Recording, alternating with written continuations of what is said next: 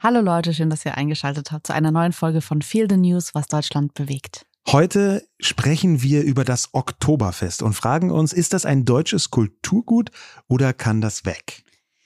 Ja, die Menschen standen die Woche für exakt drei Events an. Für das neue iPhone, für die Beerdigung der Queen und für die Eröffnung des Oktoberfests in München. Die Wiesen ist nach zwei Jahren Pause zurück und mit ihr Gewalt, sexuelle Übergriffe, Alkohol und deutsche PolitikerInnen in Trachten. Ein Traum in ganz vielen verschiedenen Farben. Jule, meine erste und wichtige Frage ist natürlich, wie stehst du zur Gretchenfrage, zur deutschen mhm. Biergretchenfrage. Wie stehst du zum Oktoberfest? Also ich zähle jetzt mal, ähm, weil ich komme von Baden-Württemberg, von der Grenze zu Bayern. Ich zähle jetzt mal Vasen, Wiesen, Volksfest, Herbstfest. Das sind für mich alles, also ich sage jetzt mal diese Feste, die damit reinzählen, das ist alles ein Feeling für mich. Und ich packe das jetzt in eine Kiste. Man sollte das nicht in eine Kiste packen. Das Oktoberfest ist wirklich nochmal ganz besonders toll. Aber daran sieht man schon. Ich bin toll begeistert. Ich bin erstmal, ja. ähm, für mich ist das irgendwie Kindheit. Ich bin mit einem ganz großen Volksfest aufgewachsen und dieser Duft von gebrannten Mandeln und wenn man sieht, wie das Riesenrad schon Tage vorher aufgebaut wird und wie sich die Stadt verändert und wie alle ganz aufgeregt sind und dann geht man das erste Mal über den Platz oder bei uns in der Stadt gibt es so einen politischen Abend, der fängt ganz donnerstags an und dann geht's wirklich so fünf Tage fest und mit Festessen und Umzug und Feuerwehr Feuerwerk und Riesenrad und gebrannte Mandeln und Boxautos und äh, Autoscooter und äh, Breakdance und auch Bierzelt. Ich mag das total. Ich finde das Essen toll. Ich finde da so viel, so viel ist mir da wichtig. Und als wir uns kennengelernt haben, war es mir ja auch voll wichtig, dass du da dabei bist und dass du das siehst. Ja, was bei Corona eine, eine, Idee schwieriger war als sonst. ja, das stimmt. Aber dieses Jahr hast du dein erstes Volksfest hinter dir. Ja. Wir sind gerade zurück. Äh, vor allem auch haben wir unsere Kinder mitgenommen. Ich muss sagen, dieses Jahr, wir sind kurz vor einem Umzug. Ich bin noch eigentlich im Wochenbett. Es ist super viel gerade gleichzeitig Eine suboptimale uns. Phase für so Oktoberfeste. Genau, ja. aber mir war es total wichtig, weil ich dachte, ey, wir haben ein einjähriges Kind. Für mich sind es auch einfach die schönsten Kindheitserinnerungen gewesen, so das alles mitzuerleben. Ja. Und ich wollte das unserem Kind zeigen und er war genauso begeistert, wie ich das gehofft habe, dass er das ist. Wie begeistert warst du denn? Also bei mir war es am Anfang so, und ich war zweimal in meinem Leben auf dem Oktoberfest in München und jetzt bei dir in Kreilsheim an Baden-Württemberg, fast an der bayerischen Grenze, ähm, auf dem Volksfest. Und es ist ziemlich genau so, wie man am Anfang denken würde, wenn man mich so projiziert. Ich versucht, ich habe wirklich versucht, ich habe ehrlich versucht, das nicht zu mögen. Ja, ich meine, ich bin, ich bin in Berlin geboren, ich bin ja. quasi in Preußen, im, im erzpreußischen Berlin, naja, in Anführungszeichen, ähm, aber doch eben in Preußen geboren ähm, und habe gleichzeitig so schon eine gewisse Aversion, so eine Abwehrhaltung gegen so große Gruppen, speziell von Männern, die Alkohol trinken und da so bizarre Rituale aufführen mhm. und dann dieses ho ho Rumgeschenke klopfe ähm, und dieses äh, halb testosteronige, halb Male Bonding da in den Armen liegen und dann äh, die, der Kellnerin nass spritzen, wie sie vorbei und das das, ist die, dieses ganze Gefühl, das lehne ich wirklich ab. Und da habe ich deswegen, bis ich das erste Mal auf dem Oktoberfest war vor ein paar Jahren, ähm, auch eine, eine große Abneigung einfach gepflegt. Gibt es in Berlin gar kein Volksfest oder sowas? Also gibt es irgendwie so Früh Frühlingsfest? Gibt es doch hier auch, oder? Oder irgendwie? Also ich glaube, in Berlin ist da sehr viel zerfaserter. Es gab früher ja. mal irgendwelche Rummel und es gab das deutsch-amerikanische Volksfest, was aber einfach ein Rummel war. Ähm, da war ich als Kind häufiger. Ich glaube, Berlin ist da sehr viel ähm, zerfaserter, auch im Feiern. Es gibt nicht das eine Fest, wo alle hingehen, so kommt es mir jedenfalls vor. Also vielleicht 1. Mai und Karneval der Kulturen. Genau, so aber auch da, das hat sich ja äh, erst im Laufe der Zeit entwickelt. Der Karneval der Kulturen ist ja jetzt keine 250 Jahre alte Tradition, mhm. sondern was, was hier so ein bisschen gewachsen ist und dann auch irgendwann gekippt ist. Ne? CSD auch. Das sind so irgendwie Mischung aus Faschings- und Volksfestersatz. Aber da gibt es eben bei beiden auch eher nicht so einen zentralen Platz, wo sich alle komplett zulöten, sondern mhm. das ist eher so eine Art ambulant gesamtes Zulöten, was da passiert, auch nicht nur mit Alkohol. Ähm, ein klassisches Volksfest, würde ich sagen, gibt es in der Form in Berlin nicht. Ähm, und das war einer der Gründe, warum ich dachte, ich, ich will das nicht mögen. Mhm. Ich will das nicht mögen. Ich lehne das ab. Und dazu auch noch die Trachten und alles. Und ähm, die natürlich irgendwie sofort so eine Stirnrunzeln, Skepsis da ja, bei mir verursachen. Und dann war ich einmal auf dem Oktoberfest, zweimal auf dem Oktoberfest und jetzt wiederum in Kreilsheim auf dem Volksfest. Und was soll ich sagen? Ich habe es nicht geschafft, meine Ablehnung aufrechtzuerhalten.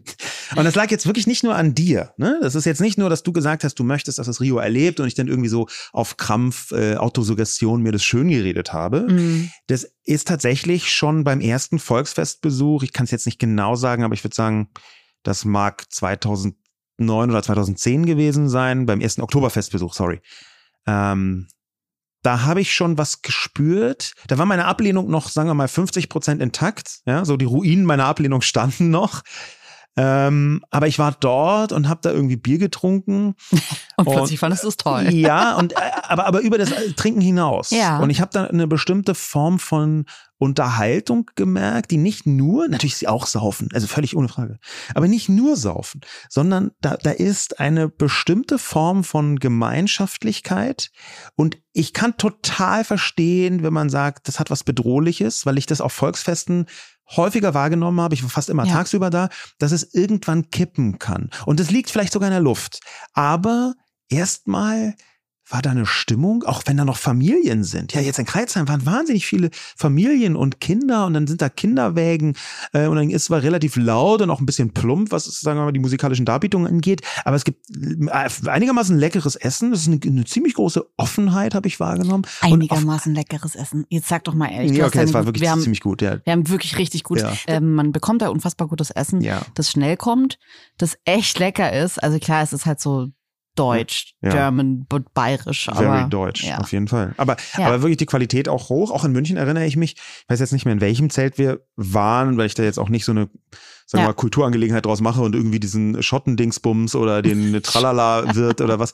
Äh, das ist jetzt mir alles nicht so primär wichtig, aber ähm, ich habe bei, mit aller Macht versucht, dieses ähm, die Ablehnungsverhalten aufrechtzuerhalten und das ging nicht. Und ein, ein wichtiger Punkt dabei war, dass ich anders als ich das gedacht habe, weniger Ressentiment gespürt habe und eine größere Offenheit, auch eine größere Weltoffenheit zumindest gespürt habe. Und nicht, dass es im Detail, da kommen wir sicher noch zu, nicht, dass es im Detail nicht auch mal anders sein kann. Aber dafür, dass da Hunderttausende oder Millionen Menschen sogar durchgeschleust werden auf dem Oktoberfest, habe ich das schon als eine freundschaftliche, offene Atmosphäre wahrgenommen, in den groben Zügen.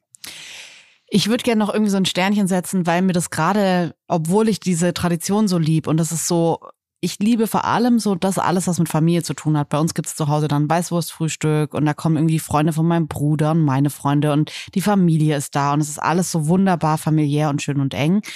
Ich finde aber schon, dass man jetzt auch einmal erwähnen muss und das habe ich selbst auch schon erlebt, dass das Bierzelt tatsächlich nochmal eine andere Atmosphäre hat. Ich finde, man muss diese zwei Orte, so diesen Festplatz und das Essen und die Fahrgeschäfte ein bisschen vom Bierzelt und von abends trennen, weil ich habe in meiner Jugend echt lang kein Alkohol getrunken und bin dann auch früh nach Hause gegangen. Das ist nicht so, ich finde, das fällt auch gar nicht so auf, weil die Zelte ja eh zu einer relativ humanen Zeit schließen und dann alle rausgeschmissen werden. Aber was ich schon krass finde, ist, wenn diese Stimmung, und ich finde, die kippt so circa ab 20 Uhr, 19, 20 mhm. Uhr in einem Bierzelt, ja. da wird es unfassbar voll. Es ist schwitzig, es ist stickig und diese tolle, helle, warme, familiäre Atmosphäre, die das tagsüber hat, wo dann die Blaskapelle spielt und man das Essen bekommt, die ist abends auch da, aber ich finde in der Variante, die halt unangenehm werden kann. Mir ist einmal ähm, bei einem Volksfest ins Gesicht geschlagen worden, oh. was ich auch schon ähm, von einer Frau, aber es, es fand ich irgendwie so, das war, und ich hatte das Gefühl, dass das genau da passiert, das war kein Zufall. Das war, da ist so ein bisschen eine aggressive Grundstimmung, die Leute sind ausgelassen, man wird mutig, man traut sich plötzlich Dinge, weil man auch betrunken ist, die man vorher vielleicht nicht gemacht hätte. Ähm, und das fand ich einfach, ja, das war einfach dumm. Es hat, es war jetzt nicht unfassbar schlimm, es hat mir jetzt nicht unfassbar wehgetan, oder ich muss nicht ins Krankenhaus oder so, aber das war einfach so eine dumme Bierzelt-Situation. Und ähm, dann wurde mir mal, und das war wirklich bis heute ist mir das so in Erinnerung, weil ich so ratlos war, dass es, als es passiert ist und ich war so empört und ich wusste aber gar nicht, was ich machen sollte. Und zwar bin ich in der Menge so, wollte mich durchschleusen zur Toilette und mir hat jemand sehr gekonnt, so als wäre das so ein Griff, den dieser Typ wahrscheinlich, ich glaube, es war ein Mann, ähm, schon öfter gemacht hat und zwar so unter den Rock in den Schritt gegriffen worden. Und das war so eng. Von hinten einfach. Von hinten. Und ich habe das gespürt und ich habe das am Anfang, wenn man so in der Masse ist, dann drückt man sich ja eh so aneinander. Also man muss ja erstmal so Berührungen überhaupt ähm, zuordnen. Und als ich das zugeordnet habe und mich umgedreht habe, war die Hand schon weg und ich wusste nicht, wer das war. Und hinter mir standen so sechs Männer, die so sich weiter durchgedrückt haben und ich bin so, ich, ich habe mich so machtlos gefühlt ja, und das war so eine eklige Situation. Wie gruselig, ja. Ähm, und das sind ja, sage ich mal, noch die Situationen, also es gibt Dutzende Polizeiberichte über noch viel schlimmere Situationen, die in solchen, die in solchen Orten passieren. Und da würde ich dann halt sagen, ja, also bei all der Begeisterung habe ich persönlich mhm. schon äh, Facetten von Gewalt, von sexueller Gewalt ähm, oder von sexueller Belästigung erlebt, wo ich heute sagen würde, das, das trübt natürlich ein Bild total. Dann gibt's ja. auch, finde ich, also gerade in München ist es einfach so, dass das Bild nicht sehr divers ist. Ich weiß nicht, ob die Türen, ob was die für eine Policy haben, ob es inzwischen anders ist. Man rühmt sich auch immer damit, man zeigt dann immer irgendwie Leute aus den Anführungszeichen guten Ländern. Man zeigt immer die New YorkerInnen, die total, ah, oh, toll und wir sind hier und wir lieben das. Ich sehe total selten schwarze Menschen in diesen Berichten, sondern es ist immer so dieses, oh, sogar aus Amerika hat man es geschafft und geht aufs Oktoberfest. Also da wird auch schon irgendwie wieder so abgestuft zwischen äh, Leuten, die man da gerne zu Gast hat und Leuten, die man so nicht so gerne in solchen Berichten zeigt. Also die Berichterstattung, da ist ganz viel dabei, wo ich mir denke, diesen Rassismus, diesen Sexismus, diese Gewalt, das passiert da auch und darüber wird teilweise berichtet. Ich finde aber auf so eine Weise, wo man sagt, na ja, also wenn man sich, wenn man abends im Bierzelt ist, musst du ja nicht wundern, wenn das passiert, wenn dir mal jemand irgendwie am Busen fasst oder so. Und das finde ich beklemmend und äh, belastend und das ist halt irgendwie auch eine Seite von diesen Festen. Ja. Bei mir ist auch jetzt eben gerade klar geworden, wo du das erzählt hast, wo du diese sexuellen Übergriffe und dann auch noch Schlimmes, wir haben Vergewaltigungen regelmäßig auf dem Oktoberfest, wo du das beschreibst, ist, dass die Ablehnung, die ich gespürt habe und die ins Positive geschlagen ist, das heißt jetzt nicht, dass das einfach alles Negative, was so im Hinterkopf ist, was man auch selber als Projektion da vielleicht hat, dass das alles falsch ist. Ich finde diesen Kipppunkt wichtig auf der einen Seite, mhm. dass man sich damit beschäftigt, okay, ab wann kippt es und wie kann man das vielleicht irgendwie so perspektivisch auch als zwei unterschiedliche Sachen sehen, also im Sinne von, muss es zum Volksfest gehören, muss es zum Oktoberfest gehören, dass es solche Exzesse gibt. Auf der einen Seite ist es eine Frage, der wir vielleicht nachgehen können. Und auf der anderen Seite ist dieses, dieses Gefühl, dass eigentlich ein Feier- und Schutzraum, und ich würde schon sagen, dass das eine bestimmte Form hört sich komisch an, eine bestimmte Form von Schutzraum ist. Das ist so eine, so eine familiäre Atmosphäre, die habe ich zumindest in Kreilsheim wahrgenommen, die habe ich in Teilen auch in München wahrgenommen, ähm, dass man da reinkommt in Kreise der Freunde und ich glaube, bis zu einem bestimmten Punkt, und dann kann man fast sagen, so die, bis zu einem bestimmten durchschnittlichen Alkoholpegel der anwesenden Männer. Wenn der jetzt mal geraten 0,94 nicht überschreitet, mhm. Promille, dann ist es noch im Rahmen eines eher familiären Festes und dann ist so eine Ausgelassenheit und eher eine Freude da. Und ich glaube, es gibt wirklich, das kann man am Alkohol festmachen, einen Kipppunkt. Und ab dem wird es, äh, äh, es gibt immer Arschlöcher, es gibt immer Sexisten, es gibt überall Gewalttäter, aber ab dem Punkt wird es von einem Einzelfenomen aus meiner Sicht eventuell zu einem Massenphänomen dass so in der Masse plötzlich Männer sich was trauen, was sie sich vorher nicht getraut haben. Und da, da glaube ich, das ist, glaube ich, ein, ein, wichtiger Punkt, wo, über den wir so mal reden müssen, weil es natürlich, wir reden vom Gefühl, von den emotionalen Reaktionen, mit ganz handfesten Bedrohungen einhergeht. Ich frage mich gerade, ob das nicht vielleicht auch so ein bisschen ein Brennglas für die Gesellschaft ist in diesem Zelt, dass dann, weil ich meine, diese Probleme, die wir jetzt aufgezählt haben, das sind ja einfach gesellschaftliche Probleme. Es sind ja, ja. nicht Probleme, die aufkommen, wenn man ein Bierzelt aufstellt, sondern die sind sonst auch überall Problem. Äh, da ist vielleicht dann irgendwie nicht dieses, diese Aufgehitztheit, die Masse, die, der Alkohol, I don't know. Ich, ich, ich würde ihm heute gern ein bisschen mehr auch in der Sendung nachgehen, weil ich mich schon frage, wie, das, also bei mir ist es trotzdem so und ich habe eigentlich so ein feines Sensorium für unangenehme Situationen und bin dann schnell auch so, dass ich sage, mhm. nee, ich will mit der ganzen Zeit dann so oder mit diesem ganzen Fest oder so nichts mehr zu tun ja. haben, wenn das so ist. Und ich habe aber auf der einen Seite so positive Gefühle und äh, sehe aber trotzdem total, was die Problematik dahinter ist. Ähm, ich habe auch ein paar Nachrichten von euch bekommen zu dem Thema. Zum Beispiel Ina hat mir geschrieben, auf die Frage, ähm, was sie, was man so von der Wiesen, von der Vasen hält interessiert mich so gar nicht. Ich komme aus Norddeutschland und mir ist das total fremd. Ich war noch nie da und das wird auch so bleiben. So geht es mir aber auch mit Karneval. Ist alles so erzwungene Freude als Massenveranstaltung gemischt mit Alkohol. Ja. Interessanterweise ist Fasching bei mir nach wie vor genauso. Also die Ablehnung ja, gegenüber äh, Oktoberfest, die hat sich also reduziert, gelegt, äh, irgendwie so ein bisschen aufgespreizt, ist ins Positive übergegangen. Und aber Karneval ist nach wie vor so, äh, so stelle ich mir tatsächlich den bisher gar nicht entdeckten zehnten Kreis der Hölle vor. Ja. Ja, also das, das ist, das ist eine derartige, ist, Köln meide ich ähm, zu Karnevalzeiten ganz extrem, obwohl ich Köln überraschend als Berliner vielleicht, aber Köln mag ich gerne und aber äh, zu Karnevalzeiten auch so rund um Karneval. Ähm, da kann ich mit Ina mitgehen. Ich kann nicht mit Ina mitgehen, was äh, habe ich ja eben schon gesagt, was irgendwie Massenveranstaltungen angeht. Ich finde, es gibt auch schöne Massenveranstaltungen und teilweise auch sogar mit Alkohol und Drogen. Das, das, also ich kenne Fe ja. Festivals, ich kenne große Partys. Ich war auf den frühen Love Parades, ist jetzt so ein bisschen Opa erzählt vom äh, Techno-Krieg, aber auf den frühen Love Parades, ähm, das waren auch riesige Drogen, Alkohol, Komplettveranstaltungen, die ersten CSDs, die ich in Berlin mitbekommen habe. Ähm, aber auch da, da war noch eine ganz andere Form von massenpositiver Stimmung, womit jetzt manchmal jetzt noch beim Karneval der Kulturen in Berlin, womit ich relativ viel anfangen kann.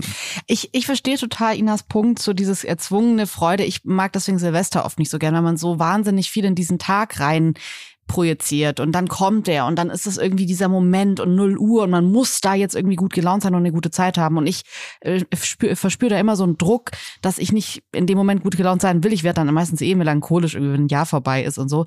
Ähm, und ich kann das verstehen, dass das, wenn man so von außen zusieht und ich glaube, deswegen reden wir jetzt gerade auch so, ich glaube, dass gerade richtig viele Leute aus NRW sich denken, wie können die nur über Karneval sprechen? Ja. Weil ich glaube, wir haben keine familiäre Verbindung nach ähm, NRW. Ja. Ähm, und ich glaube, dass es auch da wahrscheinlich diese Familie Familien mit Kinderkarneval und Umzug und das angucken und mhm. zusammen brunchen und dabei schon irgendwie einen Aperol Spritz trinken und dann zusammen ja. auf die Straße gehen und so. Also ich glaube, wenn man diese soziale Eingebundenheit in Fest hat und die hat ja Ina auch nicht, wenn sie sagt, sie kommt aus Norddeutschland, dann kennt man den Good Part nicht. Meiner Ansicht nach ist es zum Beispiel nicht Zufall, dass wir jetzt mit Bayern, Baden-Württemberg und NRW äh, drei eher strukturell katholische Gegenden haben, in denen solche Feste gefeiert werden. Da gibt es definitiv einen, irgendeinen Hintergrund, der mit äh, Lebensfreude und Beichten zu tun hat, um das jetzt mal so küchenreligiös zu erklären. Ähm, wahrscheinlich ist die sprichwörtliche norddeutsche Nüchternheit eine, die dann auch solchen Massenfesten entgegensteht. Hey, aber dem steht entgegen, dass ich eine Nachricht von Jenne bekommen habe, die geschrieben hat, ich bin norddeutsch sozialisierte Schwedin. Ja. Okay, also ja. sie ist eigentlich Schwedin, aber ja. sie ist norddeutsch sozialisiert und lebe in Hamburg, aber ich liebe Bayern und ich liebe die Wiesen. Ich habe den Umzug im TV gesehen, das verfolge ich gerne. Queen-Begräbnis hat mich null interessiert, aber ortshaft ist. Und Lederhosen und Dirndl, da geht mir echt das Herz auf, haha. Im Ernst, ich finde das super schön und hoffe, dass ich nächstes Jahr wieder hin kann. Mit Leitkultur hat das für mich nichts zu tun. Ist ja kein Teil der Kultur in Norddeutschland, aber ich mag es aus einer touristischen Perspektive. Wir waren 2019 zuletzt da mit den Kindern und ich habe es geliebt, den Kindern süße graue Strickjacken im Trachtenstil anzuziehen. Nimmst du es oh. mir übel, wenn ich dich jetzt oute als jemanden, der Rio mit 14 Monaten, im Alter von 14 Monaten, seine erste Lederhose gekauft ich hab hat. Wirklich, ich habe alles in München. Ich hab, es gibt auch in Berlin einfach keine schönen Trachtenläden. Es gibt ja, das ist ja so eine totale Überraschung, Fake. also wirklich ein Skandal, dass es in Berlin naja, komm, wir sind trotzdem in Deutschland und ich glaube, dass sich viele ja, eben, AusländerInnen genau, vorstellen, dass man ähm, so wenn man aus Amerika nach Deutschland kommt oder aus China, kann ich mir vorstellen, dass es viele gibt, die denken, hier gibt's überall Trachtenläden. Und zumindest eine, ich meine, es gibt ja auch in Berlin ein Hofbräuhaus, also was ich auch ein bisschen ja, aber warst du da mal drin? Das, das ist auch genau so, wie man sich's vorstellt. Also, also genauso sahen auch die Trachten aus. Naja, ich habe alles in München bestellt und ich muss auch ehrlich sagen, ich würde dir am liebsten auch gern so eine Lederhose bestellen. Ähm, hast du dich dieses Jahr erfolgreich geweigert? Ich habe gemerkt, ich sollte das nicht tun, aber. Nee, das ist, glaube ich. Ähm, das wird sehr schwierig, ja, auch. Also. Aber. ja. Also aber wir sind ja. Ich, ich, kann, ich kann Jenne total verstehen. Ähm, ich bin eigentlich Jenne. Ich muss, also ich muss, ich habe es nicht selbst geschrieben, die Nachricht, aber ähm, Jenne, ich bin bei dir. Ich, ich fühle das total und ähm, diese Freude, diese Lebensfreude, die ihr da aufgeht, die habe ich, kann ich total nachempfinden. Ja, diese Lebensfreude ist, glaube ich, auch der Schlüssel dazu, wie man so einem Event wie dem Oktoberfest gegenüberstehen kann, trotz dieser vielen ziemlich radikalen Dinge, die dort passieren. Und mit radikal meine ich jetzt ähm, die bestürzend äh, radikal, dass dort also sexuelle Übergriffe, dass das Rassismus stattfindet, dass dort natürlich immer wieder Belästigungen aller Art, Gewalt stattfinden und auch, das will man jetzt vielleicht gar nicht verschweigen, dass das ein gigantisches Besäufnis ist. Ich glaube, es ist an dieser Stelle wirklich zu spät, um eine Alkohol-Triggerwarnung in die Sendung einzubauen. Müsste man aber eigentlich tun, denn natürlich ist das Oktoberfest auch, wenn man es sich jetzt so anschaut, wie ist es aufgestellt? Ist es die Normalisierung von schwerem Alkoholexzess oder sogar Alkoholismus, je nachdem, wie man es betrachten möchte? Und das kann man sehr problematisch, als sehr problematisch betrachten. Ja, wenn man das historisch sieht, dann ist es aus vielerlei Hinsicht hm, spektakulär, möchte ich beinahe sagen. Ähm, das Oktoberfest gibt es seit 1810. Okay, es gibt viele Feste schon lange. Aber, und das finde ich super interessant, das wissen viele Leute gar nicht, das ist ein irgendwie staatliches Event, weil das die Stadt veranstaltet. Die Stadt selber, die Stadt München irgendwie, das Referat sowieso Arbeit und Soziales, glaube ich, habe ich äh, vergessen. Ähm, dass dieses Referat aus der Verwaltung macht da so ein Granatenfest. Riesig, natürlich das größte Volksfest der Welt, sagt man jedenfalls, glaube ich jetzt einfach mal. Aber auch so aus Stadtmarketing-Sicht ist das eine wahre Goldgrube. Ähm, 1,2 Milliarden Euro zusätzliche Einnahmen soll das Oktoberfest, ich glaube, im Jahr 2018 generiert haben, wenn man die Übernachtung mitrechnet. Das ist also ein echter, gigantischer Wirtschaftsfaktor über die rein verkauften Maßbier hinaus. Mir fällt gerade auf, und das ist eine große Sehempfehlung. Ähm, kannst du dich noch dran erinnern, als wir letztes Jahr in den öffentlich-rechtlichen Oktoberfest 1900 gesehen haben? Die Serie, ja. die teils fiktiv war, aber da war ganz viel drin, von dem ich mir dachte, ach, interessant spannend. Das kann man sich wirklich so vorstellen, dass es im Kleinen so ablief. Ähm, ja. Große Sehempfehlung tatsächlich. Fand ich eine gute Serie. Ähm, ich glaube, die ist in meinem Kopf so ein bisschen durcheinandergewürfelt mit Charité, was irgendwie so mehr oder weniger zwar in Berlin, aber irgendwer der gleichen Zeit spielt, glaube ich. Ähm, und es hat sich so komisch vermischt, weil du den zweiten Teil von Oktoberfest 1900 einfach ohne mich gesehen hast. Das ist, soll jetzt kein Vorwurf ja, sein oder so. Und aber ich, also ich kann sie sehr empfehlen, die Serie, ihr seht schon. Ja. ja. ja.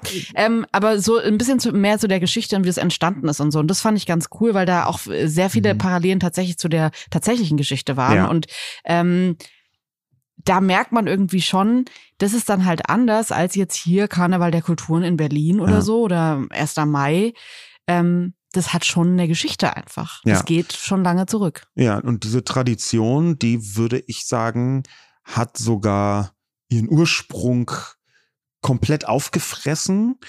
Aus meiner Sicht, wenn man das ein bisschen internationaler betrachtet, ist das Oktoberfest Deutschland.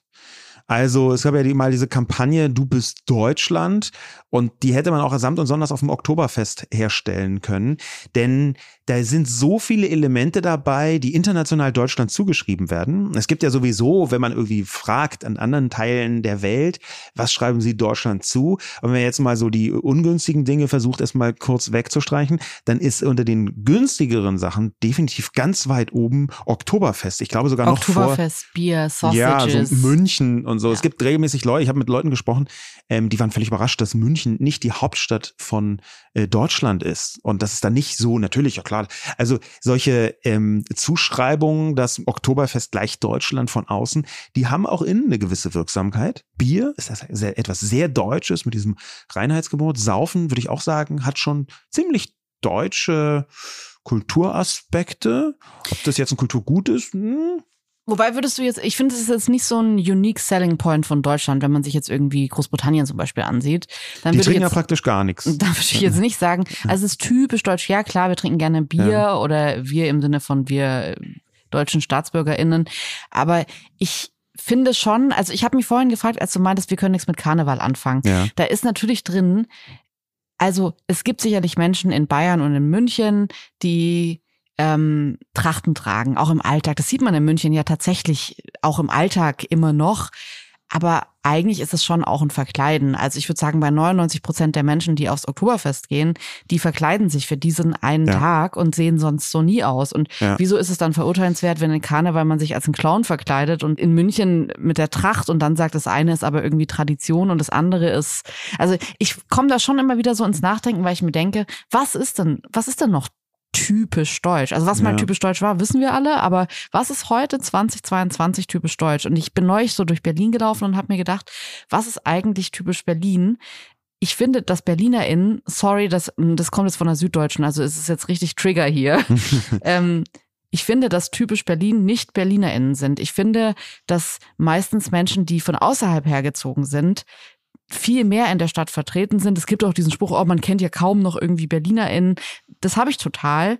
Ähm, und ich finde auch, dass die Stadt das gar nicht ausmacht, die BerlinerInnen. Und deswegen frage ich mich dann halt, wenn man jetzt umdenkt, das auf Deutschland, ist da nicht, ich sage jetzt mal, der Döner, das, äh, der Döner ist doch unser Nationalgericht. Es ist doch nicht die Wurst. Die Wurst ist man irgendwie, weiß nicht, ich ist viel mehr Döner als Wurst. Und ähm, wenn du dir jetzt so die Wurststände im Land anziehst und die Frikadellenstände, dann sind es deutlich weniger als Dönerstände. Und ja. ich frage mich halt, was ist das für eine Kultur? Also es ist ja ein typisch Deutsch von außen, aber wieso machen wir das zu einem typisch Deutsch von innen auch?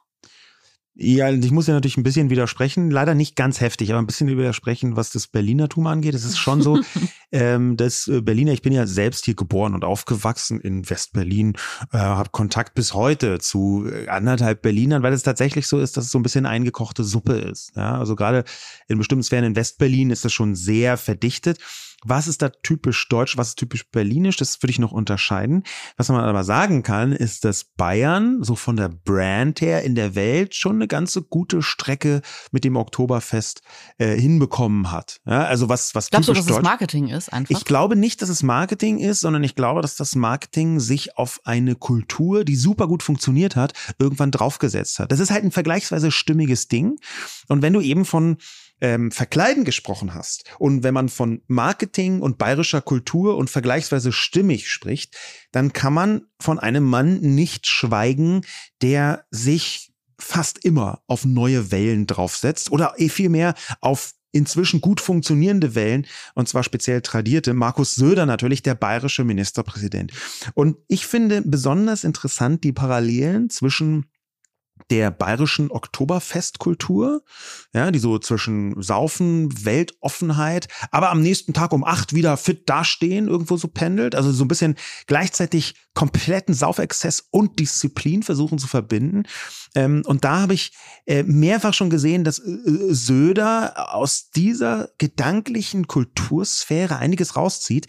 Das ist zum Beispiel mit weitem Abstand der Spitzenpolitiker in Deutschland, der sich am besten verkleidet. Es gibt niemanden, Stimmt, der zum Fasching, es genau, sind Legends and Memes geworden. Ja. Und zwar am Anfang, glaube ich, ein bisschen aus Versehen und dann aber auch ganz zielgerichtet. Er hat einmal sogar einen Irokesenschnitt gehabt, habe ich gesehen. Hat sich als Shrek verkleidet. Also der ja. Shrek-Söder ist schon der Shrek-Söder ist, ist, ist, ist, fantastisch.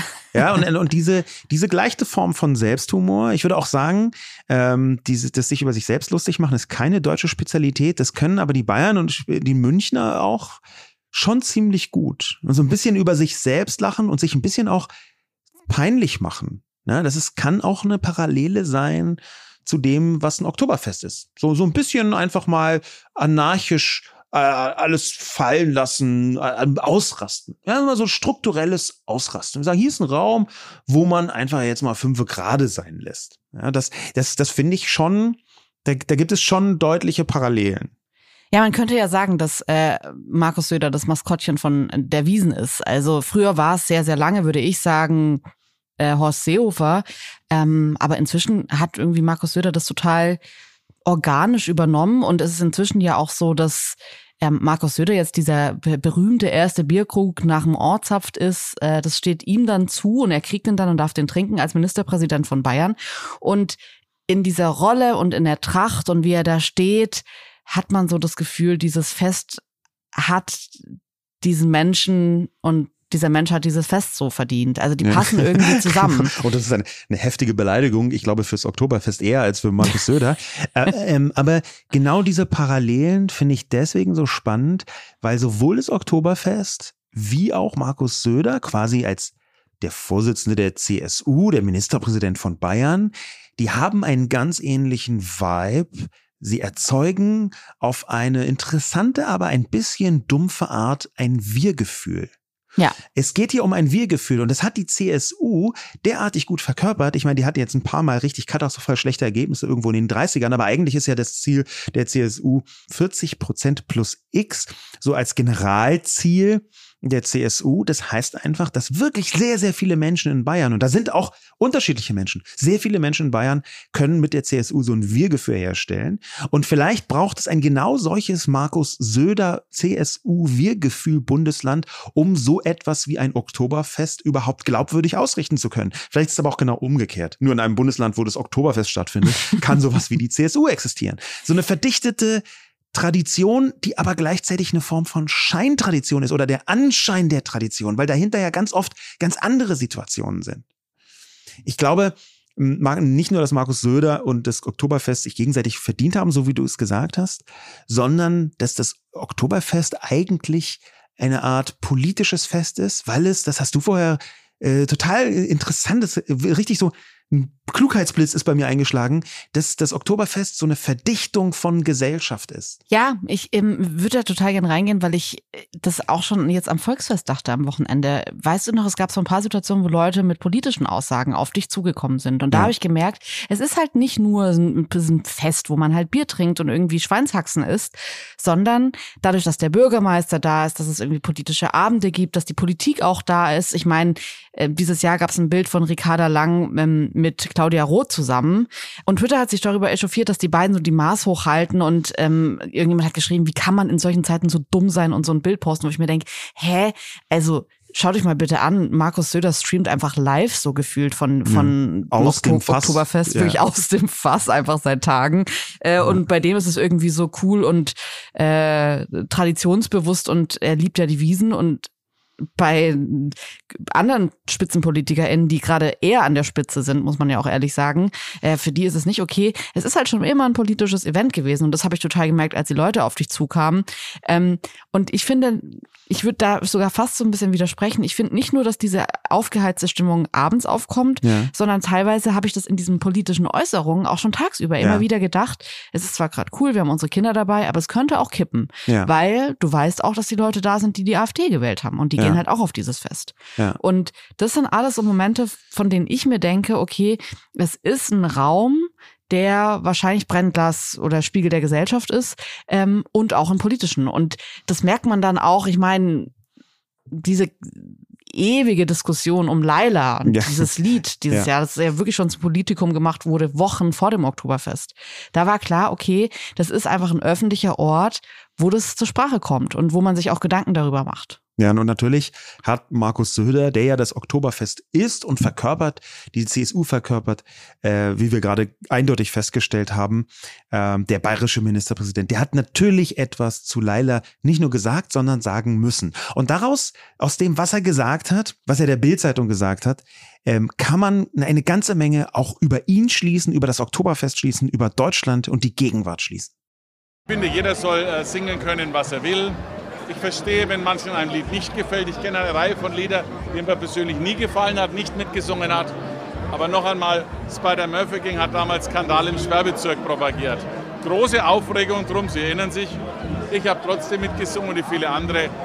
Ich finde diese ganze Verbotsdiskussion, die wir mal führen, den Leuten vorzuschreiben, die nervt und die braucht es auch nicht. Also, mal kurz meine Five Cents zu diesem Lied, ja. weil ähm, wir haben bewusst bis jetzt darüber keine Folge gemacht, keine Sendung gemacht, weil ich das einfach richtig bescheuert finde, diese ganze Diskussion. Erstmal, wir waren auf diesem Volksfest bei mir in der Heimatstadt. Ich habe kein Scheißlied öfter gehört wie dieses Lied. Es kam auf dem Umzug, im Zelt, auf dem Festplatz die ganze Zeit. Und ich hatte das Gefühl, dass die Leute, vor allem Leute, die unreflektiert sind, die nicht richtig nachdenken, ähm, fast schon so einen Triumph damit abgefeiert ja, so haben. So Trotz, richtig, ne? ja, endlich wieder mein Lied. Und ja. ähm, die Zeilen, um die es geht, äh, geht, sind ja wirklich einfach. Er hat einen Puff und seine Puffmama heißt Laila. Sie ist schöner, jünger, geiler. Es geht um Puff, Puffmutter und geiler. Das sind die drei Worte, die ähm, bei diesem Track heiß diskutiert werden.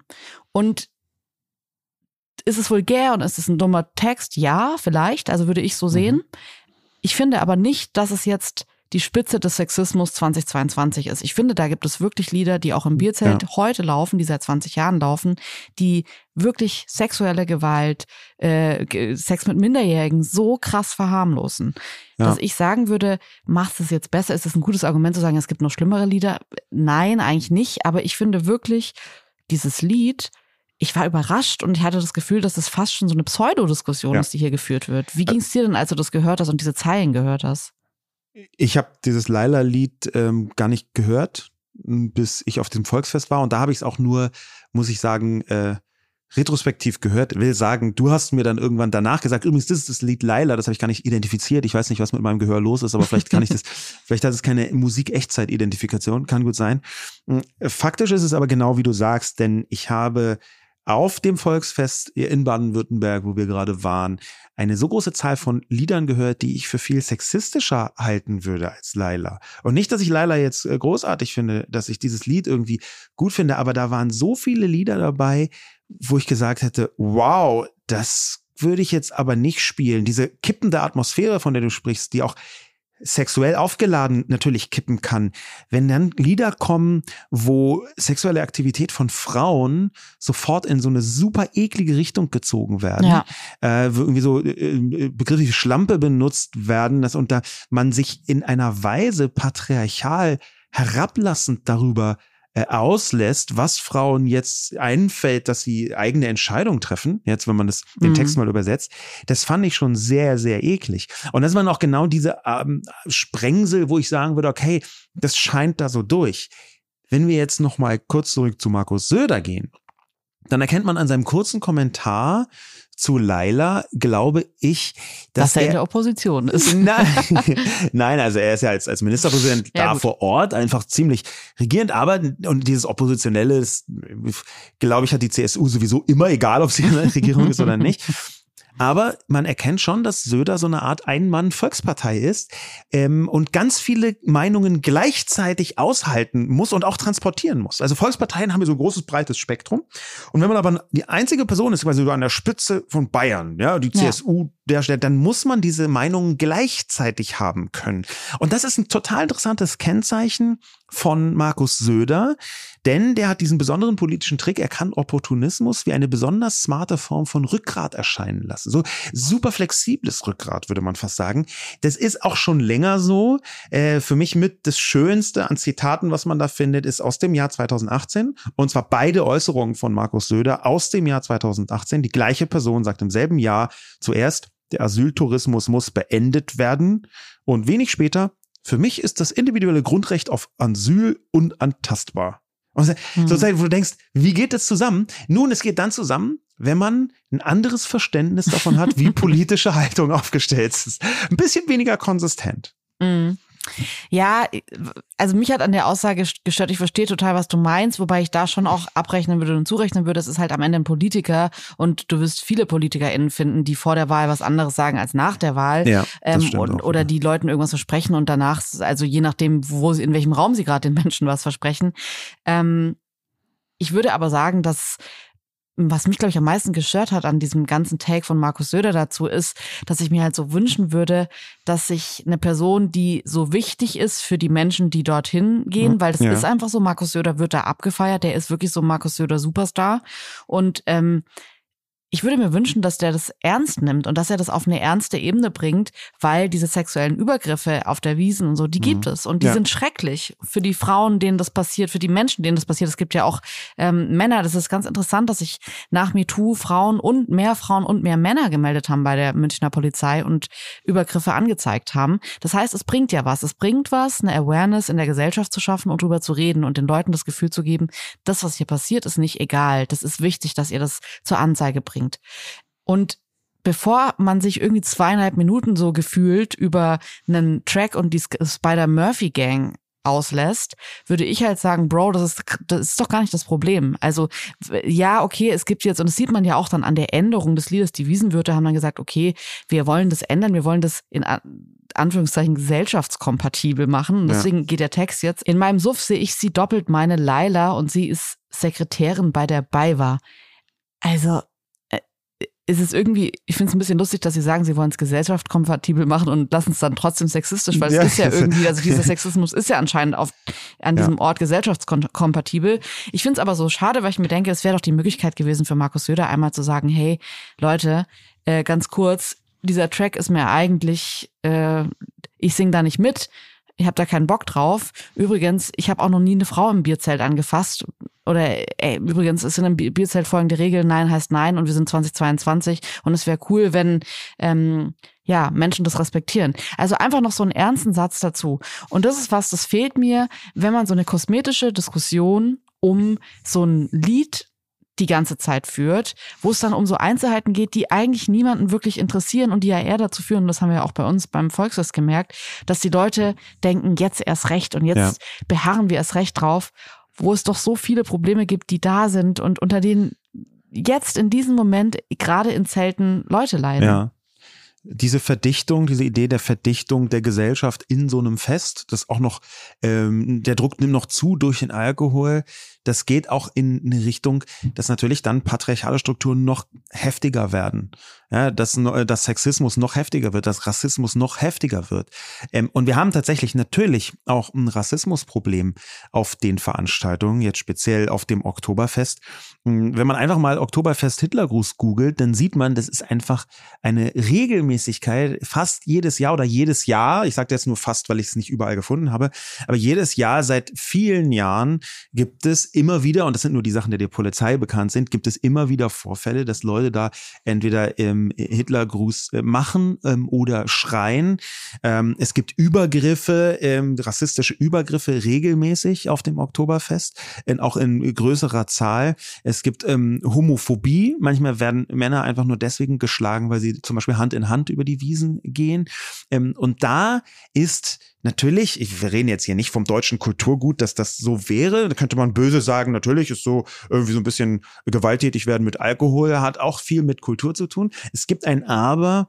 Ich glaube, dass diese Verdichtung der Gesellschaft, dieses ganz aufeinanderprallende, dass das fast wie so eine Art hm, Lupe wirkt, wo Sachen deutlich werden, die vorher vielleicht leicht hätten mm. versteckt werden können. Ja, oder die man sich vorher vielleicht eher gedacht hat und plötzlich machen ja, es die Menschen. Das ist plötzlich ja. so am, am, Tageslicht, ja, dieser, die, das, was die Leute da unter Alkoholeinfluss in dieser konzentrierten Situation machen, das würden sie vielleicht anderswo auch tun, wenn sie die Gelegenheit haben. Aber da ist es wie unter so einem Brennglas plötzlich deutlich. Und das wiederum würde zeigen, dass das Oktoberfest eigentlich ein Gradmesser für die Probleme in der Gesellschaft ist ist. Äh, Im Prinzip genau wie Markus Söder, um jetzt auch nochmal noch mal Parallele herzustellen. Ich denke die ganze Zeit an diesen Buchtitel äh, von Fatma Aydemir und Hengami Yagobi Farah, Eure Heimat ist unser Albtraum.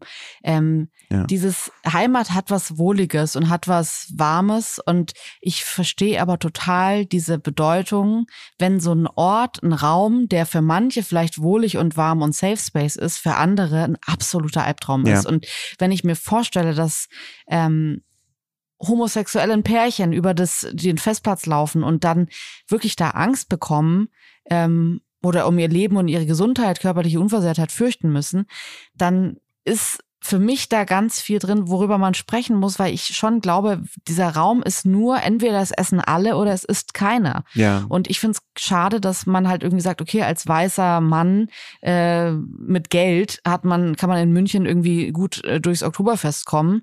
Ähm, und ansonsten sieht's halt leider schade aus. Und ich finde schon, dass es bei Frauen aufhört, ist so, okay, das ist ja einfach, also so, das das ist ja wirklich einfach für den ganz kleinsten Teil, für die Spitze der Gesellschaft, für weiße Männer, ja. ist das irgendwie ein Ort, der ein Safe Space und cool und lebt euch mal hier aus ist. Aber für so viele andere Menschen kann das eine absolut bedrohliche Situation werden da. Und ähm, darüber zu sprechen und es zu sehen und es wahrzunehmen, da würde ich mir ehrlich gesagt mal ja. einen Halbsatz von Markus Söder zu wünschen. Ja, oder vielleicht sogar mehrere Halbsätze. Ähm, was ich an diesem Buchtitel spannend finde, Eure Heimat ist unser Albtraum, wurde viel besprochen, sehr ja. kontrovers besprochen, vorsichtig gesagt.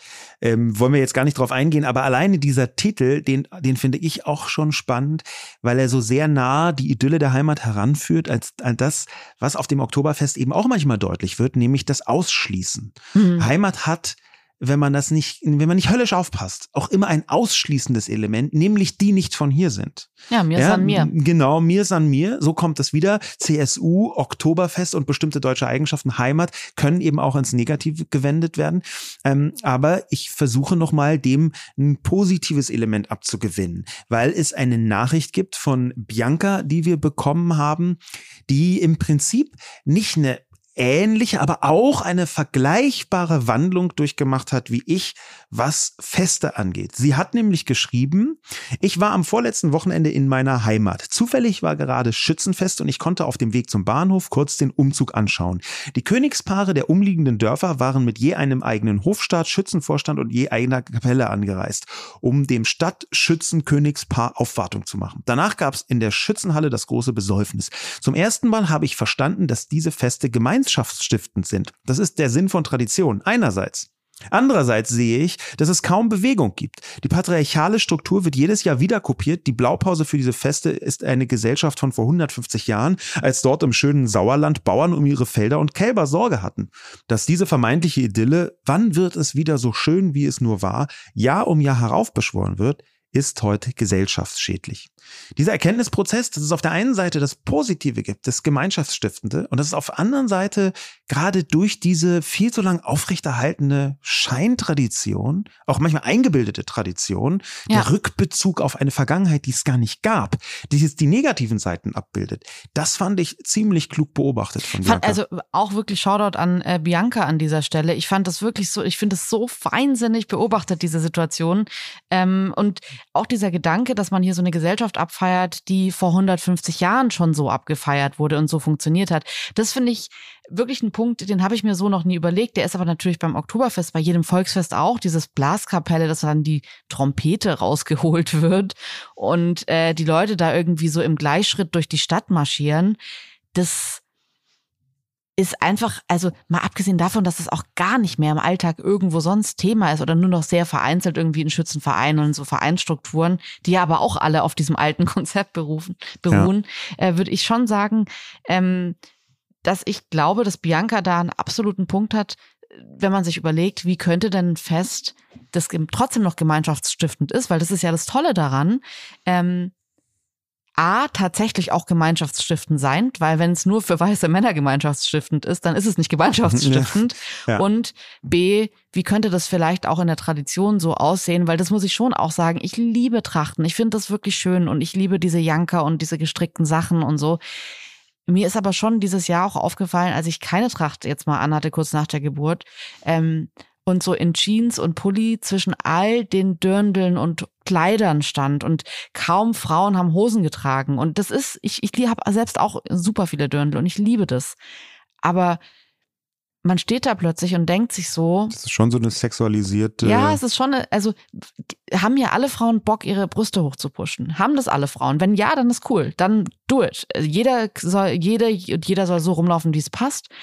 Aber ich würde mir schon wünschen, ich habe jetzt bei Jugendlichen ein paar Mal am Wochenende so ähm, Lederhosen Hotpants gesehen und Miniröcke und so. Ja. Es war auch alles sehr sexualisiert, fand ich, aber ähm, so, dass ich mir dachte, ach cool, die haben sich irgendwie, hat sich eine Jugend Gedanken gemacht und hat gesagt, ich möchte keinen Dirndl tragen, ich möchte irgendwas anderes machen. Mhm. Und das fand ich schon wieder cool, weil ich mir dachte, okay, das ist vielleicht dann die neue Interpretation oder Fortführung dieser Tradition, wo man sagt, das eine ist schön und das andere möchte ich nicht weiter so übernehmen.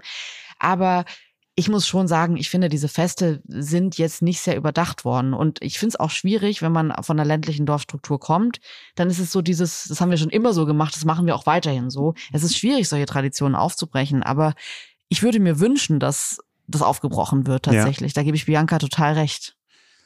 Wenn wir so einen Ausblick wagen, wenn wir so ein bisschen schauen, was du gerade gesagt hast, kann man das Oktoberfest ins 21. Jahrhundert transportieren.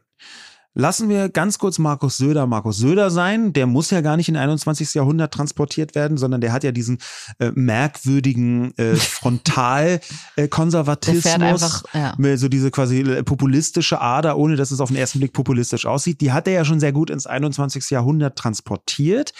er fährt aber schon auch mit einem Transrapid immer so zwischen den Jahrhunderten hin und her, muss man ja, schon sagen. Auf jeden also. Fall, definitiv. Ähm, aber wenn wir versuchen, mal die guten Seiten vom Oktoberfest, die es hat, die es haben kann, die man vielleicht nicht in jeder Dimension wahrnimmt, wenn wir die versuchen zu betonen und die katastrophalen, die schlechten, auch die ausschließenden, mhm. die sexistischen, die homophoben, die rassistischen äh, Seiten, ähm, wenn man die versucht, so in den Griff zu bekommen, ähm, wie könnte das aussehen? Wie, wie, in, in welche Richtung könnte man da gehen? Ich habe da lang drüber nachgedacht, weil ich es schon schwierig finde. Ich weiß einfach, wie schwer das ist, diese ganzen Traditionen zu durchbrechen, aufzubrechen. Was ich aber schon finde, was in den letzten Jahren gerade bei den ähm, problematischen äh, Teilen unserer Gesellschaft passiert ist, ist, dass eben zum Beispiel eine Bewegung wie MeToo gezeigt hat, hey, es kann sich tatsächlich in der Gesellschaft festgefahrene Struktur verändern, wenn man Probleme thematisiert, wenn man nicht so tut, als seien die nicht da. Ja. Und ich würde mir halt wünschen, dass es ein Regelwerk gibt, das nicht nur irgendwie irgendwo auf einer Seite zu finden ist, wo sich dann TouristInnen schlau machen können, wie man sich auf dem Oktoberfest zu verhalten hat, sondern dass es Regeln sind, die mehr in die Gesellschaft eindringen. Dass es zum Beispiel einfach nicht mehr en vogue ist, Frauen einfach beim Reden, wenn man jemanden lange nicht gesehen hat, so anzufassen. Das ist so ein Ding ist oder allgemein Menschen anzufassen die ganze Zeit. Und ich, ich weiß, es gibt dann immer wieder Leute, die sagen, darf ich jetzt gar nichts mehr machen und so. Ja, nee, darfst du schon noch, aber du darfst halt nicht mehr irgendwie einfach ungefragt Leute ankrabbeln die ganze Zeit. Und ich glaube, dass das alles so Momente sein könnten, die man kommunizieren muss. Die müssen von Menschen in der Öffentlichkeit, von PolitikerInnen, aber auch so untereinander kommuniziert werden, dass man sagt, man macht das heute so nicht mehr. Ja. Und das würde ich mir tatsächlich wünschen, dass sich vielleicht an der Tradition, da wird sich auch, da wird, ich, ich bin gespannt, wie dieses Jahr die Zahlen sind, wie viel Fleisch bestellt wurde. Das wird sich, ja. glaube ich, auch ändern, dass da man nicht mehr irgendwie ein halbes Fall. Schwein äh, schlachtet zum äh, und oder, oder isst, wenn man da ist. Ähm, aber ich würde sagen, gerade diese gefährlichen Momente, die für Menschen wirklich lebensbedrohlich sind ähm, oder bedrohlich sind, die müssen auf jeden Fall mehr herausgetragen werden und die müssen mehr besprochen werden. Das würde ich mir wünschen als erste Veränderung vielleicht das finde ich ein, eine spannende Perspektive, dass man sagt, es ändert sich sowieso etwas. Ja, es wird eh weniger Fleisch bestellt auf der einen Seite und auf der anderen Seite sagst du ja, man muss diesen Wandel aktiv forcieren. Da wäre mein Ausblick in die Zukunft dann, dass man sehr genau schauen muss, welche Teile des Oktoberfests sind denn überhaupt problematisch und welche sind nicht so problematisch und welche sind vielleicht nur für ja. manche Leute problematisch. Es gab einen extrem häufig verbreiteten Tweet, 21.000 Likes von einer Person, die passenderweise natürlich auch noch Vocest Boy Alive heißt auf Twitter. er hat einfach geschrieben, jede Kilowattstunde zählt und darunter ein Foto von Oktoberfest in absoluter Festtagsbeleuchtung. Und da schwingt so ein bisschen der gepredigte Verzicht mit dabei. Ne? Das, wie kann es sein, dass hier Leute, so viele Leute sich gleichzeitig amüsieren, ein Fest der Maßlosigkeit. Aber da naja. will ich genau sagen, diese Maßlosigkeit, dieser Exzess, dieses Feiern bis weit über die sinnvolle Grenze hinaus, das ist aus meiner Sicht nichts, was problematisch ist. Es gibt ganz viel, was problematisch ist und dem muss man begegnen. Aber diese Maßlosigkeit, dieses über die Stränge schlagen, da glaube ich tatsächlich, das ist in Oktober, im Oktoberfest eine ganz wichtige Situation, die überhaupt erst zu diesem Erlebnis beiträgt. Also in mir schlagen da zwei Herzen. Ich bin ehrlich gesagt nicht ganz bei dir, weil ich mir schon denke, ey, ähm, auf der einen Seite der Kölner Dom äh, wird nachts nicht mehr beleuchtet oder ich habe jetzt gelesen, dass ähm, es sich anbietet, den Kindern für den Schwimmkurs im Heimbad Neoprenanzüge zu anzuziehen, weil das Wasser nicht mehr so beheizt wird und die halt im kalten Wasser schwimmen lernen.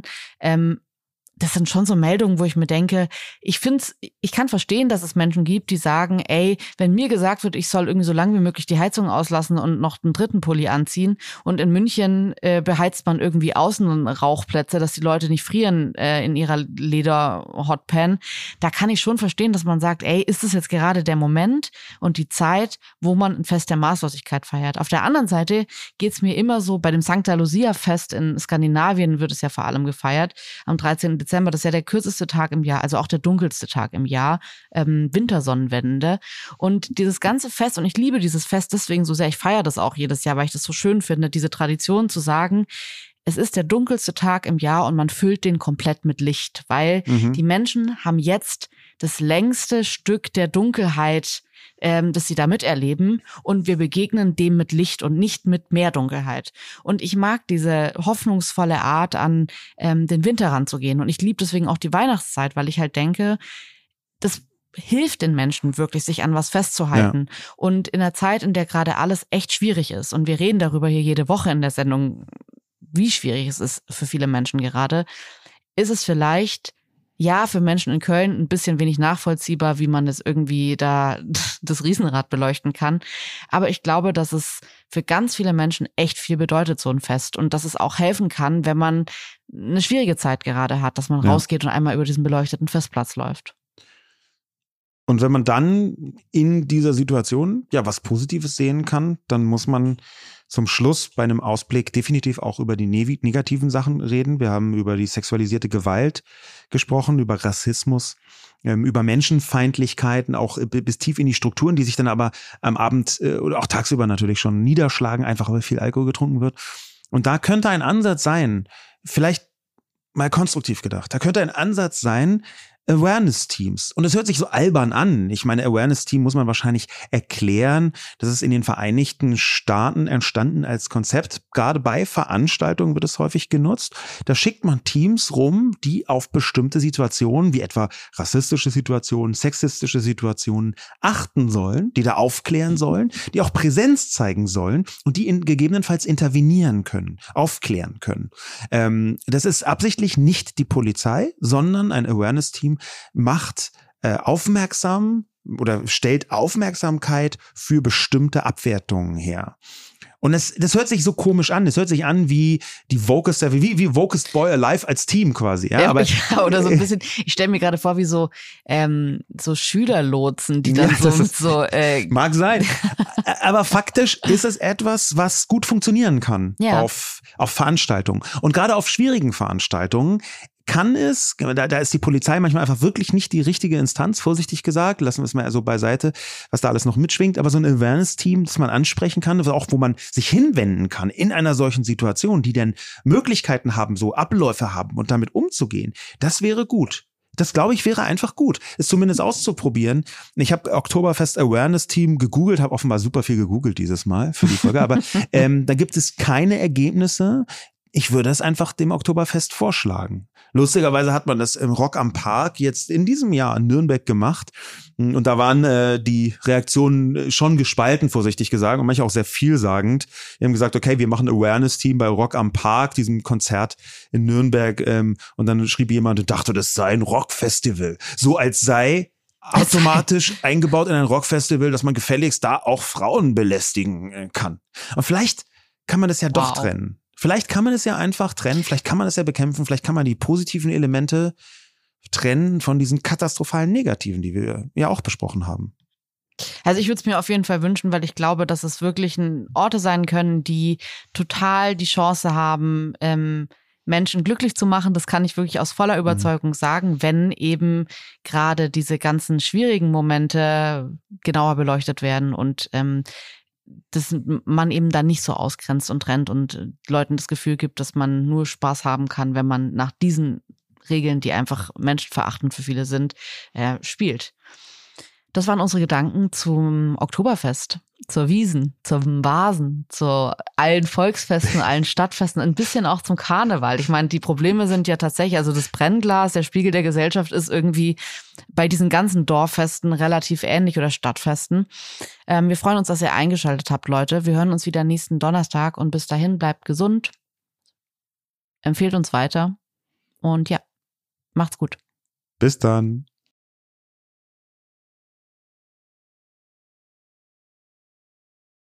Dieser Podcast wird produziert von Podstars bei OMR.